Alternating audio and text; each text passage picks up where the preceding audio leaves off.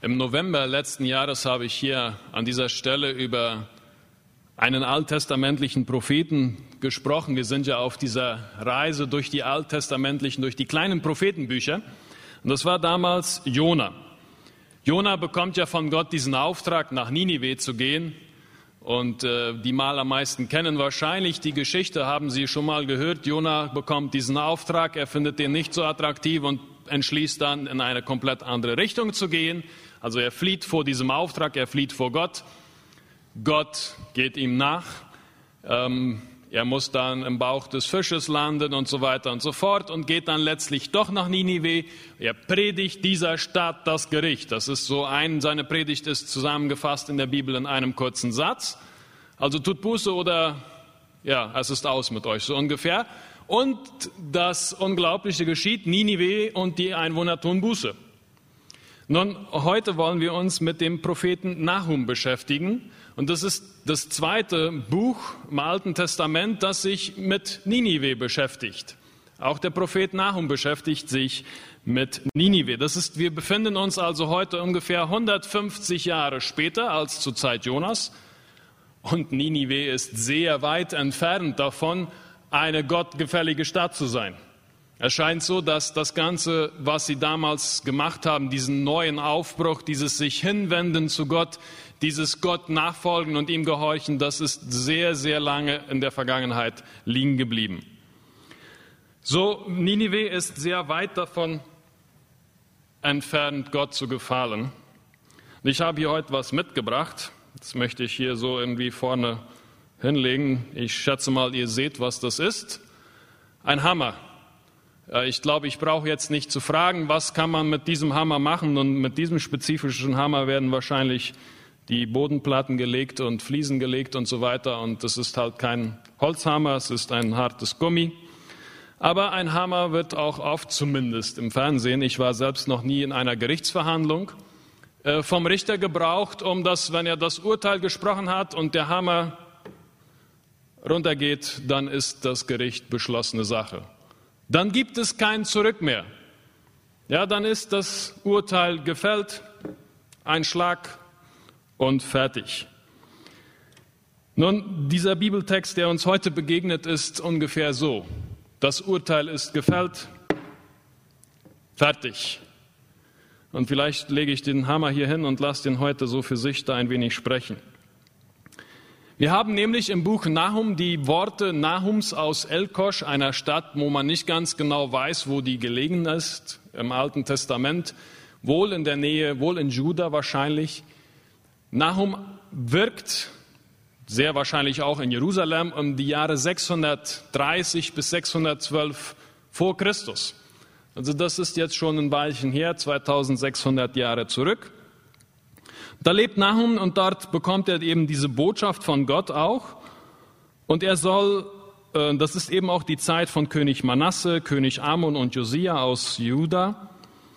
Damals befindet sich Ninive und damit das Assyrische Reich, Ninive war die Hauptstadt des Assyrerreiches, noch auf der Höhe ihrer Macht. Es war eine Weltmacht. Sie waren dafür bekannt, dass sie eben die ganze Welt unter sich sozusagen gefangen hielten. All die anderen großen Mächte mussten sich ihnen beugen. Sie waren dafür bekannt, dass sie furchtbar grausam waren in ihren Kriegshandlungen. Ich habe das damals schon im November erwähnt. Leute wurden gepfählt, ähm, Gefangene wurden mitgerollt, statt dass sie marschieren konnten. Also wurden einfach gerollt auf dem Boden über Kilometer hinweg.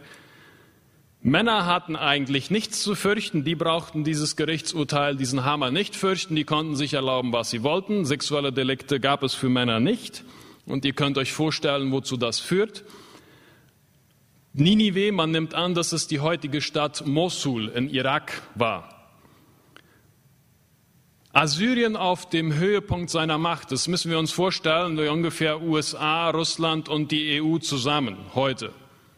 Also eine unglaubliche Weltmacht. Und in diese Situation, wo, wo Assyrien noch auf, seiner, auf dem Höhepunkt steht, kommt nun Nahum daher und sagt, das wird alles verschwinden. Gottes Gericht ist beschlossene Sache. Und das ist irgendwie sehr unpassend.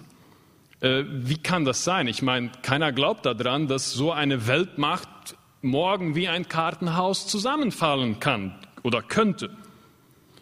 Und das genau das macht Nahum. Und das ist unglaublich, wie präzise seine, äh, seine Prophetie ist. In Kapitel 1, Vers 8 zum Beispiel ist davon die Rede, dass da eine Flut kommen wird, die die Stadt Ninive überschwemmen wird und dem ein Ende machen wird. Und aus der Geschichte wissen wir, dass tatsächlich eine große Flutkatastrophe kam und die Mauern Ninives eingerissen hat, so dass nachher die Babylonier leichtes Spiel hatten und die Stadt erobern konnten. Ninive fiel 612 vor Christus in die Hand Nabopolassars, das ist der Vater von Nebukadnezar, der uns ja aus der Bibel auch bekannt ist. Und damit durch 612 vor Christus fiel Ninive und eine 1200 Jahre andauernde Existenz dieses Reiches kommt einfach zu seinem Ende und ist nie wieder in der Art und Weise auferblüht. Da war Schluss aus und vorbei. Nun, ich lese diesen Text, Kapitel 3 aus dem Buch Nahum, Altes Testament, die kleinen Propheten da irgendwo in der Mitte ungefähr. Kapitel 3. Wehe der Blutstadt, gemeint ist Ninive, ganz erfüllt mit Lüge und Gewalttat. Das Rauben hört einfach nicht auf. Peitschengeknall und lautes Rädergerassel, jagende Pferde und springende Wagen, wilde Reiter, flammendes Schwert und blitzende Speere. Eine Menge von Erschlagenen, Haufen von Toten und Leichen ohne Ende. Man stolpert über ihre Leichen. All das wegen der vielen Hurerei, der anmütigen Hure, der Zauberkünstlerin, die Völker verkaufte mit ihren Hurereien und Sippen mit ihren Zauberkünsten. Siehe, ich will an dich, spricht der Herr der Herrscharen. Ich werde deine Rock aufdecken, deinen Rock aufheben und bis über dein Gesicht ziehen und werde die Nationen deine Blöße sehen lassen und die Königreiche deine Schande. Ich werde Abscheuliches auf dich werfen und dich verächtlich behandeln und dich zur Schau stellen. Und es wird geschehen, jeder, der dich sieht, wird von dir wegfliehen und wird sagen, Ninive ist verwüstet. Wer wird teilnehmen? Wer wird Teilnahme bekunden? Woher soll ich dir Tröster suchen? Als ich diesen Text zum ersten Mal las, dann las ich ihn nochmal und dann sagte ich, danke Rainer, was für einen fantastischen Text hast du mir hier gegeben, um darüber zu predigen. Ich weiß nicht, wie es euch ging jetzt nur beim Zuhören. Äh, nicht gerade so Friede, Freude, Eierkuchen, würde ich mal sagen. Es ist ein Gerichtstext aus dem Alten Testament. Gott hat Assyrien eine Zeit gegeben, Gott hat Assyrien gebraucht, um sein Volk zu erziehen. Aber das gab ihnen noch sehr lange nicht das Recht und die Freiheit, mit allen anderen so umzugehen, wie es ihnen gerade gut erschien. Auch, und das erfahren wir hier in diesem Bibeltext und besonders im ganzen Buch eigentlich, auch, dass ein fremdes Volk wird sich Gottes Gericht beugen. Und weil, nur weil Gott sie braucht, um sein Volk zu erziehen, denn das Nordreich ist in die Hand Assyriens gefallen, heißt das noch nicht, dass sie jetzt die freie Hand haben und tun und lassen können, was sie möchten. Gott steht hier als Richter auf. Gott ist jemand, der leidenschaftlich gegen alles Böse kämpft, ob das jetzt aus seinem Volk kommt oder aus den anderen Völkern. Das ist nicht so wichtig. Gott geht es darum, dass er sich leidenschaftlich gegen das Böse einsetzt. Und im Kapitel 3 werden Gottes Pläne offenbar. Es ist eine Offenbarung. Ninive muss fallen. Und wie schon gesagt, das konnte sich damals keiner wirklich vorstellen. Erst vor kurzem hatte Ninive, das assyrische Reich, die ägyptische Stadt Theben und die ägyptische Stadt ähm, Memphis erobert. Ägypten war die andere Großmacht. So, wenn schon die Assyrer jetzt Ägypten da, die großen Städte erobert haben, die unglaublich gut befestigt waren, ist, was kommst du daher? Das gibt gar nicht. Das kann nicht sein, dass das hier alles zusammenfällt. Nahums Prophezeiung kommt einfach sehr unpassend daher. Und doch sehen wir nachher, dass sich das tatsächlich so erfüllt hat. Und in den Vers 1 und 4 erwähnt Nahum, warum? Woher kommt das? Warum dieses Ganze? Warum wird Gott richten? Und es fängt an mit einem Wehe. Wehe der Blutstadt. Und das ist jetzt interessant hier an dieser Stelle, dass eigentlich gar nicht das assyrische Reich angesprochen wird als Ganzes, sondern ganz spezifisch die Stadt. Mit dieser Stadt ist hier Ninive gemeint. Damit werden die Verantwortungsträger angesprochen. In Ninive saßen die Regierung, da wurden die Entscheidungen getroffen. Wehe dieser Blutstadt. Also es ist ein Weheruf, eine Achtung, Vorsicht an die führende Schicht, die die Verantwortung für das ganze Unrecht trägt. Und es wird damit klar zum Ausdruck gebracht, es gibt ein zu spät. Es gibt eine Zeit, wo Gott dann nicht mehr redet und wo dann das Gericht beschlossene Sache ist. Warum ist hier die Rede von einer Blutstadt? Was ist damit gemeint? Und das ist wieder eine Anspielung auf die Grausamkeit der Assyrer in ihren Kriegen. Eine Besonderheit ist, dass die Assyrer sehr gerne, sie hatten eine furchtbare Umsiedlungspolitik. Und ich möchte dazu einen Text aus 2. Könige, Kapitel 17, Vers 6 lesen. Dort steht, im neunten Jahr Hoscheas nahm der König von Asur Samaria ein und führte Israel, also das Nordreich, gefangen fort nach Asur. Und er ließ es wohnen in Halach und Habor, den Strom von Gosan und in den Städten Mediens. Das war eine Taktik der Assyrer. Wenn sie ein Volk erobert hatten, dann ließen sie es nicht da einfach nur weiter wohnen und legten ihnen irgendwas für äh, Tributzahlungen auf, sondern sie nahmen das ganze Volk und siedelten es um in irgendein anderes Gebiet. Das ist furchtbar grausam.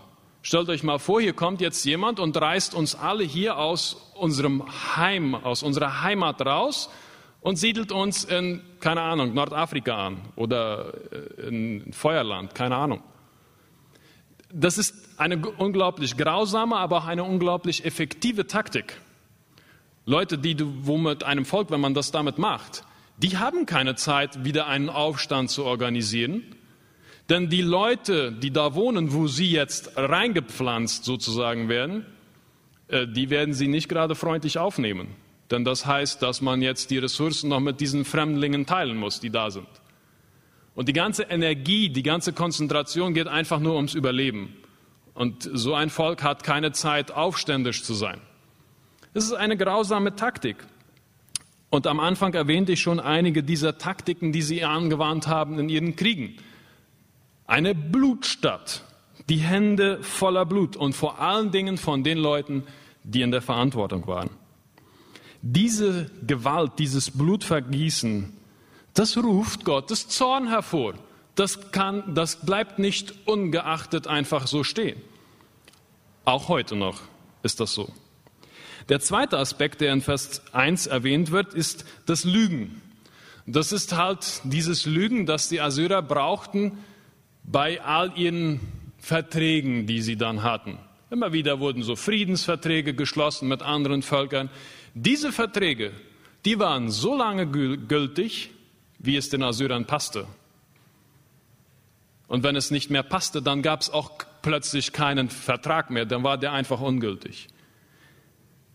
Vertragsbücher, Friedensverträge wurden missachtet, wenn es nicht mehr passte. Und ich überlege mir heute, wo, wo haben wir sowas ähnliches? Ich denke da an leere Wahlversprechen, ich denke da an so manch einen Kaufvertrag, der abgeschlossen wurde ähm, und nachher nicht eingehalten wurde. Ich denke da an Geschäfte zwischen lieben Gemeindegeschwistern, die dann, wo einer versucht, den anderen so, aber so richtig übers Ohr zu hauen. Das bleibt nicht, das kommt einfach nicht ungeschoren davon. Der dritte Aspekt ist das Rauben. Auch wieder eine Anspielung auf dieses Rauben, Plündern von fremden Völkern, wenn es äh, von Assyrern eingenommen wurde. Das sind die Aspekte, die wir hier in Vers 1 erwähnt bekommen, die dazu führen, dass Gott sagt, jetzt ist genug. Punkt. Dafür werdet ihr zur Rechenschaft gezogen werden. Und dann in Vers 4 ist der nächste Aspekt, der hervorgehoben wird. Da ist die Rede von dieser Hurerei. Ninive wird als anmutige Hure bezeichnet. Und das muss ich ein wenig erklären. Ninive war eine Stadt von Glanz und Glamour. Ninive hat es nicht nur geschafft, durch unglaublich viel Gewalt, die sie anwandten, andere Völker in seinen Bahn zu ziehen oder einzunehmen, sondern sie verstand es auch, äh, auf eine ganz subtile Art und Weise andere Völker für sich einzunehmen. Nämlich durch ihre, ja, wie eine Hure, dieses bezaubernde, betörende, die fremden Völker versuchen zu gewinnen. Mit ihren Reizen einfach die frei zur Schau stellen. Und das sind äh, eine ganze Menge. Da ist einmal eine unglaublich gute Organisation, die attraktiv war für andere Leute. Also das Assyrerreich war fantastisch organisiert. Sie waren kulturell gut, standen sie da. So eine fantastische Bibliothek gab es damals dort. Also es war Anreiz, ja, Glanz, Glamour, Bibliothek, Kultur, einfach anziehend. Und das haben sie gebraucht, um andere Völker einzunehmen. Wie eine Hure verführten sie die anderen Völker. Und um sie dann zu unterdrücken, wenn sie sie einmal in ihren Fängen hatten. Gerhard Meyer schreibt zu diesem Begriff hier, der hier verwandt, äh, verwendet wird, Hurerei erinnert an die Macht der Verführung aller Ideologien. Und es ist interessant, dass Hurerei im Alten Testament sehr oft dann erscheint, wenn davon die Rede ist, dass Gottes Volk sich abwendet und anderen Göttern nachhurt. Also dieses sich von Gott abwenden und andere Dinge in den Mittelpunkt stellen. Hurerei erinnert an die Macht der Verführung aller Ideologien, die auch die obersten Völker innerlich überzeugt und gewinnt, sei es nur die Intelligenz oder eine Führungsschicht. Das ist ein unglaublich effektives Mittel, um Völker zu unterdrücken. Du brauchst durch bestimmte Ideologien einfach nur die Führungsschicht zu erreichen und damit erreichst du das ganze Volk. Und ich habe mich dann wieder gefragt, ja gut, wo sehen wir das heute? Was sind Ideologien, die uns, die man uns versucht irgendwie aufzuzwingen, um uns gefangen zu nehmen? Ich dachte da zum Beispiel an die Gender-Ideologie, der ein direkter Angriff auf Familie ist. Aber vielleicht muss ich da auch an den ganzen Kapitalismus an sich denken. Dieses Versprechen, lauf dem Geld, lauf dem materiellen Güter nach, das ist alles, was du brauchst, um glücklich zu sein. Wenn du damit die führende Schicht erreichst, erreichst du alle und du kannst sie gefangen nehmen. Ich weiß nicht, woran ihr denkt.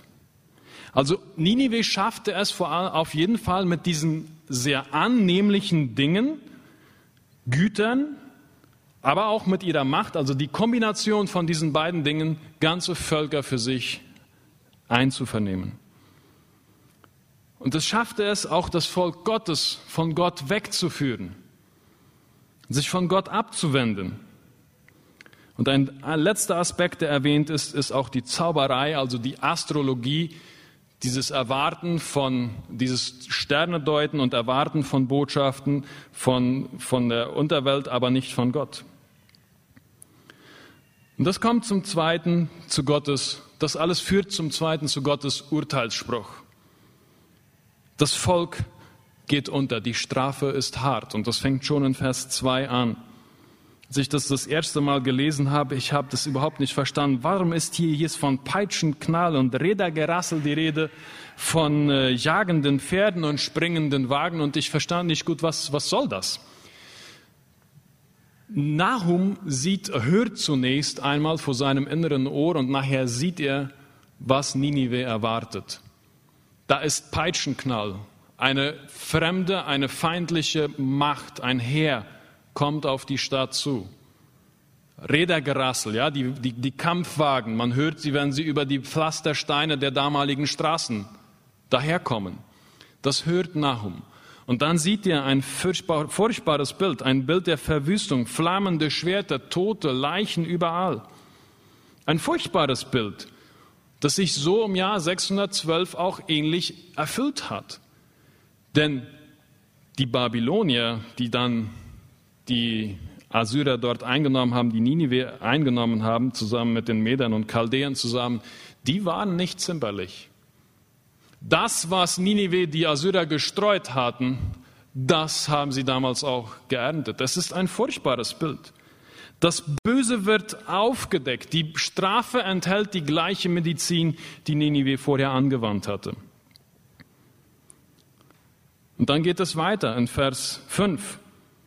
Ich werde deinen Rock anheben und dein Gesicht bedecken. Das ist ein furchtbares Bild, das hier gebraucht wird. Das ist das Bild einer Vergewaltigung. So wird es Ninive ergehen. Ihr Rock wird angehoben, die, sie wird entblößt, eine Entwürdigung. Ninive, diese große Stadt, die da stand für Kultur, für Reichtum, für Glanz, für Glamour. Sie wird wie einer Hure, wird ihr der Rock hochgehoben, sie wird entblößt, ihre Schuld wird aufgedeckt und sie ist beschämt da. Ninive verschwindet. 150 Jahre war das Dreh- und Angelpunkt der ganzen Welt. Nachher wird es ausgelöscht und sie steht nie wieder auf. Und ich, dieses andere Bild, also dieses mit dem Rock über das Gesicht decken, das ist das Bild einer Vergewaltigung, einer Frau, der, das, der der Rock über das Gesicht geworfen wird, die merkt nicht, wer ist es, der mich vergewaltigt. Sie kann es nicht sehen. Und genau gleich ist, geht es Ninive. Ninive kann nicht sehen, durch wen Gott dieses Urteil kommen lässt. Aber es wird kommen. Gott wird das Gericht vollziehen. Und die Königreiche werden einfach nur noch über sie lachen. Und Vers 6, Dreck und Abscheuliches wird auf dich geworfen. Und es wird auch niemand Mitleid haben mit dir. Es wird niemand kommen und dich trösten. Das hast du vorher auch nicht gemacht, Ninive. Und das ist bezeichnend, wie das Buch Nahum aufhört, in Vers, Kapitel 3, Vers 19. Ich lese den 19. Vers. Keine Heilung für deinen Bruch. Der Schlag ist tödlich. Alle, die die Nachricht von dir hören, klatschen über dich in die Hände. Denn über wen ist deine Boshaft nicht ständig ergangen? Das Urteil ist gefallen und es gibt kein Mitleid es gibt kein Mitleid. So, du bist ja auch ständig böse gewesen allen anderen gegenüber. Die sind jetzt erleichtert, dass, das, dass diese Gräueltaten endlich ein Ende haben. So. Und wir? Heißt das, wir sollten jetzt alle Angst haben und nach Hause gehen? Das ist wirklich die Frage, was, was bedeutet dieser Text? Ich denke, es sind vor allen Dingen zwei Dinge, die wir vielleicht neu lernen müssen oder die uns neu bewusst werden müssen. Gott ist ein Gott der Liebe. Ja, er ist der liebende Vater. Aber Gott ist auch ein gerechter und ein richtender Gott. Und zwar für alle Menschen. Und das eine widerspricht dem anderen nicht. Und das möchte ich ein wenig erklären, denn Zorn ist nicht das Gegenteil von Liebe. Das Gegenteil, also Zorn, das, das Gegenteil von Liebe ist Hass und nicht Zorn. Gott, der liebende Vater, der richtet. Das ist wieder dieses Vaterbild, das uns helfen kann. Auch ein Vater straft. Nicht, weil es ihm Spaß macht, sondern weil er gerecht ist und weil er sein Kind liebt und weil er es vor vielem bewahren möchte. Viele werfen ja Gott vor, dass er nichts gegen das Böse in dieser Welt unternimmt. Wahrscheinlich ist es euch öfters begegnet, besonders im letzten Jahr, im Jahr, der, wo, wo diese ganze Pandemie aufkam. Warum tut euer Gott nichts dagegen? Nun, wenn Gott sich gegen das Böse wendet, was passiert dann? Dann sind wir wieder nicht zufrieden. Was? Gott richtet? Gott wendet sich gegen das Böse. Das kann doch nicht sein. Das ist doch kein liebender Gott. Äh, das ist, widerspricht sich da irgendwo. Gottes Liebe wird gerade darin sichtbar, dass es ihm eben nicht gleichgültig ist, was passiert. Es ist ihm eben nicht gleichgültig und er richtet. Und wir dürfen ruhig sein und vertrauen, dass er auch gerecht richten wird. Und der zweite Aspekt ist, und ich möchte da Miroslav Wolf zitieren. Miroslav Wolf ist Theologe und er ist aufgewachsen in Jugoslawien. Er kommt aus Kroatien und hat diese ganze Gewalt im Balkan in den 90er Jahren am eigenen Leib miterlebt. Und er schreibt Folgendes. Ein Gott, der nicht über Ungerechtigkeit und Betrug zornig wäre und nicht eines Tages der Gewalt ein Ende setzen würde, wäre es nicht wert, angebetet zu werden. Ich wiederhole noch einmal. Ein Gott, der nicht über Ungerechtigkeit und Betrug zornig wäre und nicht eines Tages der Gewalt ein Ende bereiten würde, wäre es nicht wert, angebetet zu werden. Wir können den Einsatz von Gewalt durch uns Menschen nur ächten, wenn wir darauf vertrauen, dass Gott richten wird.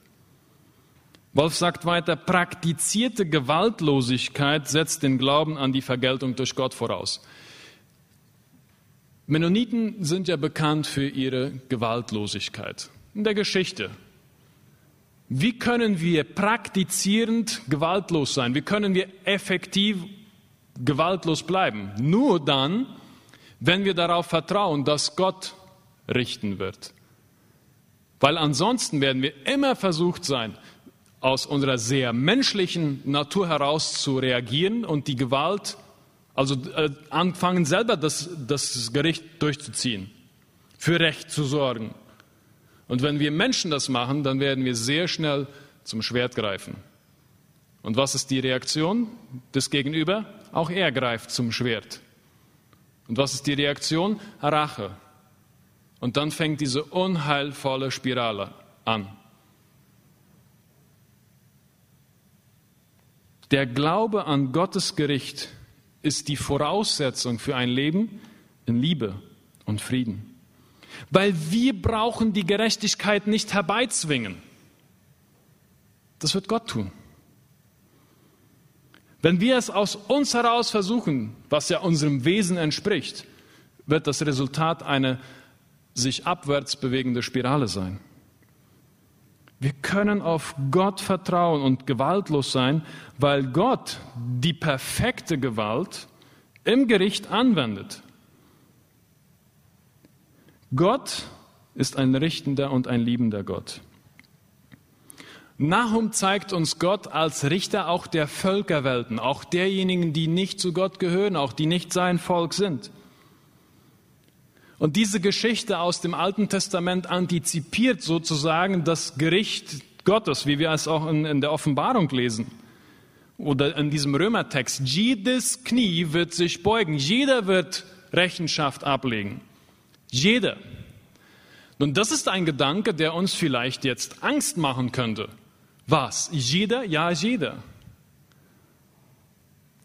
Es gab mal eine Gruppe von Pionieren, die in der amerikanischen Prärie mit Ochsenwagen unterwegs waren, um neues Land zu, einzunehmen, ja, äh, zu bebauen.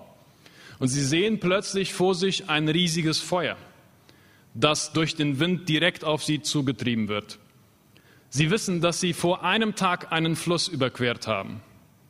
Aber mit Ochsen, eine Tagesreise, das, das reicht nie. Sie können nicht zu diesem Fluss zurück. Einer der Männer kommt auf die rettende Idee. Was macht er? Er zündet das Gras direkt hinter der Wagenkolonne an. Und der Wind nimmt das Feuer ja weg von dieser Wagenkolonne.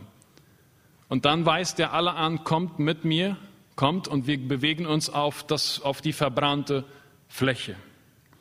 Das Feuer kommt und als es bis zur verbrannten Fläche kommt, geht es natürlich aus. Das ist ein Bild für unser geistliches Leben. Wenn wir Gottes Erlösungswerk annehmen, dann können wir uns auf diese verbrannte Fläche begeben.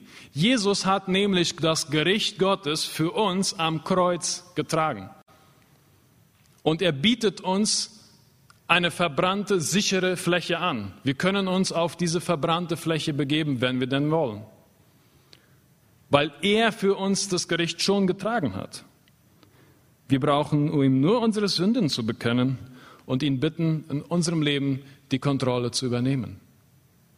Dann braucht uns auch dieses Wissen, das kann dann mehr auch ein Trost sein, dass Gott für Gerechtigkeit sorgen wird. Ich muss das nicht machen. Das heißt nicht, dass ich jetzt durchs Leben gehe und alles ist mir egal. Aber es heißt, dass ich ein tiefes Vertrauen in mir habe. Gott wird gerecht richten. Und ich bin durch Jesus schon gerichtet. Jesus hat für mich bezahlt. Und ja, es gibt richtig und falsch auch in unserem Leben und es ist Gott eben nicht egal, wie wir leben. Dinge und Taten, die wir tun, haben Konsequenzen. Ninive und viele andere Städte, Staaten und Reiche wurden ruiniert, sind gefallen. Ninive ist nie wieder auferstanden in diesem Sinn. Das sollte eine Warnung für uns sein. Und ich frage uns heute, sind wir als Gesellschaft besser, als es Ninive war? Vielleicht haben wir nicht solche Gräueltaten verübt, wie es damals die Assyrer taten. Sind wir als Land besser, als es Ninive war? Sind wir als Gemeinde besser, als es die Leute von Ninive waren?